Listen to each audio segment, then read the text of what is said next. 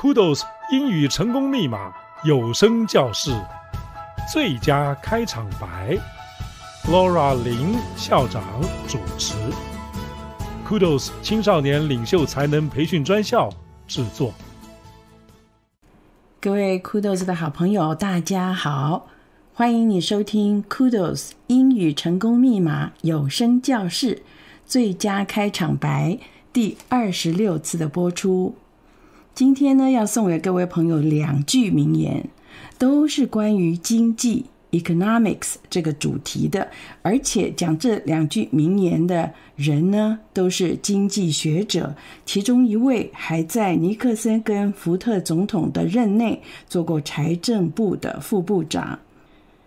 这些名言呢，在做关于经济方面的问题的演讲的时候，都是很好用，尤其是有争议性的问题的话。但是也有人会说，关于经济方面，所有的问题都是有争议性的问题啊。我们是应该要增税呢，还是应该要降税呢？Social Security 社安基金是应该要放一个限制呢，还是应该要去增加？现在联准会是应该要提高这个利率呢，还是降低？像我们目前来讲，利率都已经降到快要变成零了，大家会讲说，是不是未来变成负利率？我记得日本啊，前些年的时候，它的利率就是负的，那是表示说，我们要是把钱放在银行里面，不但拿不到利息，我们还要付钱给银行，是吗？现在目前经济的状况，像我们以个人啊，一个市民、一个国民来讲，我们是应该好好的看紧荷包呢，还是应该要响应国家的号召，我们要来做很多的 stimulus spending，刺激经济的一些消费？因为大家晓得，目前当然是一个特殊状况了啊。全球的经济的这种消费，大概都是几乎要停止的一个状况。除了一些民生的必须，或者是我们防止这个疫病、这个疾病的这些必须的开销之外，大家都好像都看紧荷包。还是说，我们应该要去做 stimulus 的 spending 呢？stimulus 的拼法是 s t i m u l u s，stimulus spending spending 就是。消费花费嘛啊，那如果说是我们多花费，是不是让经济活络一点？因此呢，他们说每一个有争议的议题，像我刚才提到的这些议题呢，都有经济学家站在正方，有经济学家站在反方，而且大家都振振有词，讲的都非常的有道理，让一些消费者也不太晓得说。哇，那我们要这些专家做什么？因为我们也没有办法做出一个判断。社会科学本来就不是像自然科学那么的精准，因此呢，在社会科学里面，我们就会看到很多很多各方意见，而且在这个各方意见里面，都有得过诺贝尔奖的专家学者。我们今天的这两句名言呢，就是由经济学者来自嘲，就告诉我们说。这些的学者的专家的意见可以有多么的分歧？我们今天现在就来听听看这两个 quotation。我们请 Mrs. Thomas 老师来为我们把这两句念一遍。Economics. Economics is extremely useful as a form of employment for economists. John Kenneth Galbraith. Or, ask five economists and you'll get five different answers. Six, if one went to Harvard. Edward R. Fielder。好，今天的这两句话，第一句，经济学对于经济学者找工作非常有用。作者是叫做 John Kenneth Galbraith，一九零八年生，二零零六年过世的，是一位经济学者。他呢，呃。很出名的地方是，大家觉得他写的非常的好，说呢，He has the ability to turn a clever phrase that made those he argued against look foolish。他能够把一个句子呢，把它做巧妙的改变，让和他一起争论的对手呢，看起来蛮愚蠢的，就表示说他是有机智的。他曾经讲过一句话，我也不晓得适不适合我们现代的理解来用。他说：“One cannot defend production as satisfying wants if that production creates the wants。”他显然是把消费者或者一般人民的需求分作两种，一种是 need，n e e d s，就是人生存下去的基本的需求，柴米油盐酱醋茶，这是 needs。那另外一方面的需求是 wants，W-A-N-T-S。我们常常说 I want this，I want that，I hope to have this，I hope to have that。我们就是。 一直希望自己能够拥有这个，拥有那个。我希望呢，这个已经做得很精致了，能不能够呢，再做一种改变的一种造型啊？或者是说，哇，这个吃的已经吃得非常好了，种类也这么多了。我常常看到中餐馆的餐牌啊，我就觉得说，哦，中餐馆实在是太辛苦了。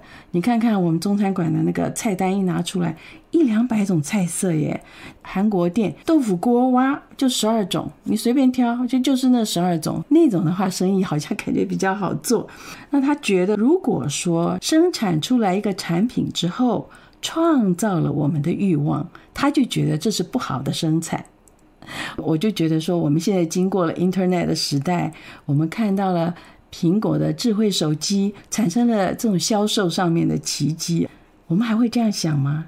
我们在智慧型的手机还没有发明之前，我们也不知道有这样子的需求啊，哦，我们也没有这样子的欲望啊。可是因为它一发展出来以后，实在是太好用了，好像把全世界的 knowledge 就放在一个小小的手机里面，大家就想，哎呀，我也要，而且我还要再更进步的，在它 production creates the wants。那所以近代有些理论呢、其实并不是消费者要什么你就生产给他什么，而是你应该走在他前面，创造他所不知道的欲望，然后你把它生产出来之后，他才说我要。和这位学者的那个想法就不太一样啊。那当然了，每个学者的想法也许都不太一样，尤其是在经济方面。另外第二句呢，他说拿一个问题请教五位经济学家。你会得到五种不同的答案。如果有一位是哈佛毕业生的话，六种答案，比我刚才讲的一个正方、一个反方还要更多方。因为他说五位经济学家就有五种不同的答案，这有可能，因为这是社会科学嘛，没有标准答案嘛啊。而且他更笑，哈佛毕业生也许会给你两种答案哦，让你呢越加的迷惑了。哪一种是正确的答案了？我们就会想说，嗯，那我们要经济学专家做什么呢？我们到底该听谁的呢？经济的问题呢，常常是蛮复杂的，也不是说大家可以很随便就可以去了解的。这第二句话呢，作者是叫做 Edgar R. Fiedler 这位先生，他是一九二九年生，二零零三年过世的。曾经在尼克森跟福特总统的任内，一九七一年到一九七五年，曾经做财政部的副部长。因此引起争议性的话题、数字啦，都可以来引用这些话，或者我们可以像上次我们。学到的一个字，paraphrase，对不对？也许不只是经济问题是这样啊，我们也许别的问题也是这样。我们可以套用他的话，但是并不是用他的每一个字，有没有？我们可以学他的话来讲我们的意思，那种叫做 paraphrase。我们下面就来听听 Mrs. Comas 老师来带我们看我们的 Rothschild 教练给我们举的例子，在演讲里面可以怎么运用这些 quotation。Example. The increasing stratification of wealth in America will have substantial economic effects, though it's hard to know exactly what those effects will be. According to Nobel Prize winning economist Paul Krugman, increased concentrations of wealth will ultimately stifle innovation and thus growth, while leading conservative economist Art Laffer suggests that increased bifurcation will actually grow the GDP. This disagreement among experts isn't uncommon, of course, on issues of economics. As Edgar Fielder said, ask five economists and you'll get five different answers. Six if one went to Harvard. 好，我们现在把这个演讲的例句啊，给大家翻译一下。他说啊，美国社会的财富分歧增大。 将会为经济带来深刻的影响， 虽然不清楚到底是什么影响。根据诺贝尔经济学奖得主 Paul Krugman 所说的，财富越集中，创新与成长越被压抑。而保守派的经济大将 Art Laffer 却说，财富越两极化，国家的总生产毛额越成长。当然啦，对于经济理论的分歧是颇为常见的。正如 Edgar Fidler 所说：“拿一个问题请教五位经济学家，你会得到五种不同的答案；而如果有一位是哈佛毕业生的话，六种答案。”我们在这个例句里面呢，有一个很重要的字，可能要详细一点的解说，就是他所说的 “stratification”。你看他第一句，他就讲 “increasing stratification”。Of wealth in America，在美国的财富 wealth 的越来越增加，stratification will have substantial economic effects，会有蛮大的经济的影响。好，我们现在来看一下 stratification 这个字啊，好多音节啊，它的字首 strat， 我们大家可以看到 s t r a t e。当然，它后来因为念的音的关系，stratification，所以把那个 e 改成 i 了啊，stratification。但是我们看它的字首，首就是头部的意思，就是在这个字最前面的字根，strat，strate，从拉丁文的 strata 来的。S T R A T A 这个拉丁文来的，拉丁文我没有学过，要了解字根的话，要是有拉丁文的基础，那是最好了，因为很多字都是从拉丁文啊，或者是希腊文啊这样演变过来的。那 strata 在拉丁文里面是不是这样念？我不知道啊，但是它的意思是说一层一层的，讲到岩石地理上面的。这一层是什么岩？那一层是什么岩？水泥层，用水泥铺的一层，大家都知道的一个字是 street。我们不是街道吗？S T R E E T 吗？也是这个演变来的。所以呢，street 就是说在路上面铺了一层水泥，那么那一层水泥就可以叫做一个 strata，或者是甚至你把一层布放到床上，像床单。它在拉丁文里面，这个 strata 也可以代表那个意思，大家就了解了。哦，原来是一层一层的。stratification 是说这个现象一层一层的变成了一种现象了之后呢，不管说是在分层、分组，或者是说分一个阶层，那大家就可以把它想象成，在一个社会里面，它有的时候是用。社会地位来分的啦，或者是用财富来分层的，有的时候用权力来分，或者是意识形态，甚至是种族。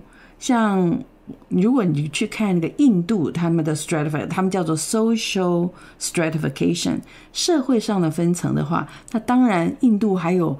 种姓的制度 是随着你一代一代继承的，你还很难去翻身，对不对？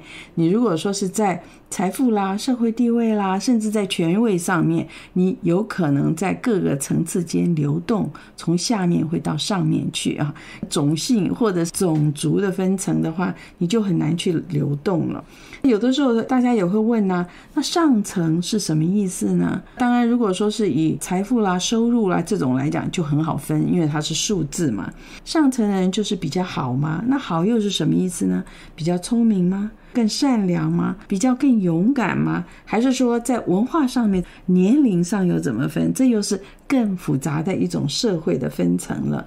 总之呢，当你讲到 stratification 的话，一个社会分层越多，基本上是不太理想，因为最好是大家是一个大熔炉，大家都是一样就很平等嘛。那如果说分层分的太厉害，比方说贫和富之间的分，一个那么高，一个那么低，中间变成分歧太大的时候，总是觉得这样子是不好的、不公平的啊，或者是不平等的，在层次上面太多的话，人和人之间是不是隔阂就更多了呢？你想想看，一个岩石的分层，你就知道它是多么的难往上窜啊。那所以呢，他就在谈到说，increasing the stratification。那通常我们在一个句子里面怎么用？比方说，我们来举一些例子。我们说一个很分层分得很厉害的一个社会，我们可以说一个 stratified society。它最重要原来的动词是 s t r a t i f y stratify，让它去分层，把它过去分词当形容词用 stratified，s t r a t i f i e d stratify，a stratified society 是有分阶层的这样子的一个社会。如果我们说 the sample of people questioned，你去做研究的时候就要去问卷，那么你就要去找一些样本嘛。所以这些抽样的这些人呢，你说 was drawn from the university's student register，student 他们注册的名单就是人员所有学生的名单啊，stratified by age。 And gender 要去把一个大学学生名单来分组的话，怎么分？分年纪，分性别，你就说 stratified by age，就是看你要去怎么抓，你要去抓哪一种层。像我刚才说的，如果说是用收入来抓呢，是用他的呃种族这个 ethnic background 来抓呢，还是说用年纪来抓呢？还是用性别来抓啊？就 stratified by age。还是 stratify by income，还是 stratified by 什么样子的一个分层的一种定义？所以呢，你说通常来讲，喜欢用财富啦、收入啦来做一个社会的分层嘛？因为通常来讲，可能你的财富或者收入越高的话，你的政经地位也有可能比较高。那当然也不太一定，社会的地位、受人尊重的程度。有的时候是不太一样，权力就讲到政府里面啊，有没有什么官位啊，或者在一个大企业里面，它的分层又是怎么样？可能就是以它的职位，那么它是 stratified by 它的 position 啊，所以这个 stratification 在做 social study 跟 research 的时候，常常也会用到这个字。另外一个字呢，第三句还第四句的时候，他说 ultimately stifle innovation。有一位诺贝尔的经济学奖得主，他讲到说，创新成长越会被压抑。如果说财富越集中的话，因为已经有那么多财富的人，他就觉得说，我没有必要再创新了嘛，我没有必要再去做些什么成长啊，因此他会比较安于现状。所以创新成长被压抑，这个 stifle 这个字，s t i f l e stifle 就被窒息一样的。整个的成长没有了啊，被压抑了，叫做 stifle。另外一个字也值得看一下的是，Art Laffer 说，财富越两极化的话，国家总生产毛额反而会成长，并不会被压抑啊。哦，所以为什么我们说经济学者他们的看法可能会两极化？Bifurcation，B I F。U R C A T I O N，你在例句里面看到这个字，bifurcation，甚至在植物上你去分支，把它分作两边，bifurcation。当你看到 B I by 这个字首的时候，一定是两个 bifurcation，两极化。原来那个另外一个经济学家说，财富越集中啊，创新成长被压抑嘛。那但是 Art Laffer 说，如果财富越两极化，有钱的人越有钱，越穷的人越穷的话呢，他说反而国民生产毛额，他看到了有一些统计，反而会成长。所以呢，这些。真的不是我们一般没有去做研究的人就可以随便做评语的。那所以为什么经济学家所做的也很两极化的一些评语呢？好像都是振振有词、有根据，他们也有他们的理论来做他们的 support。那所以我们也不太晓得到底哪个是对，哪个是错。好，我们今天看到 bifurcation、stratification 啊，这最重要一个，其他的字都还算是比较简单。大家如果呃，不太认识这些字，可以去查到的。Economists 就是经济学者，Economics 就是经济 Stifle 就是窒息、压抑、压制；bifurcation 就是两极化。谢谢你的收听，我们今天的节目就到这里。接下来我们再听一下 Mrs. Commons 把这一个例句用一个演讲的语气把它念出来。我们下次再见喽，拜拜。The increasing stratification of wealth in America will have substantial economic effects, though it's hard to know exactly what those effects will be. According to Nobel Prize winning economist Paul Krugman, increased concentrations of wealth will ultimately stifle innovation and thus growth, while leading conservative economist Art Laffer suggests that increased bifurcation will actually grow the GDP. This disagreement among experts isn't uncommon, of course, on issues of economics. As Edgar Fielder said, Ask five economists and you'll get five different answers. Six, if one went to Harvard.